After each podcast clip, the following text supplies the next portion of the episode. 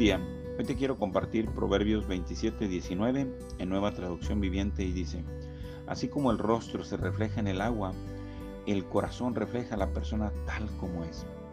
¿Sabes de lo que más habla una persona? Es realmente lo que hay en su corazón.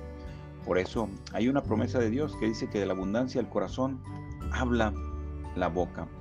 Entonces, nosotros vamos a conocer a esos familiares, a esos amigos, a esos compañeros, precisamente escuchándolos y viendo de lo que más habla, vamos a ver qué es lo que hay más en su interior.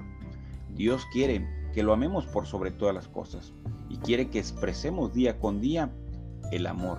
¿Y cómo lo vamos a expresar? Precisamente manifestándolo hacia el amor al prójimo. Sabes, en los momentos de angustia, en los momentos difíciles, muchas de las veces es cuando realmente conocemos el corazón de los amigos, de la familia, porque es ahí donde sale el verdadero interior de las personas. Trabajemos en ello, porque al final de cuentas el corazón lo conoce Dios perfectamente. Y por eso me encanta esta analogía, ¿no? De que el rostro se refleja en el agua, pero el corazón va a reflejar a la persona tal como es.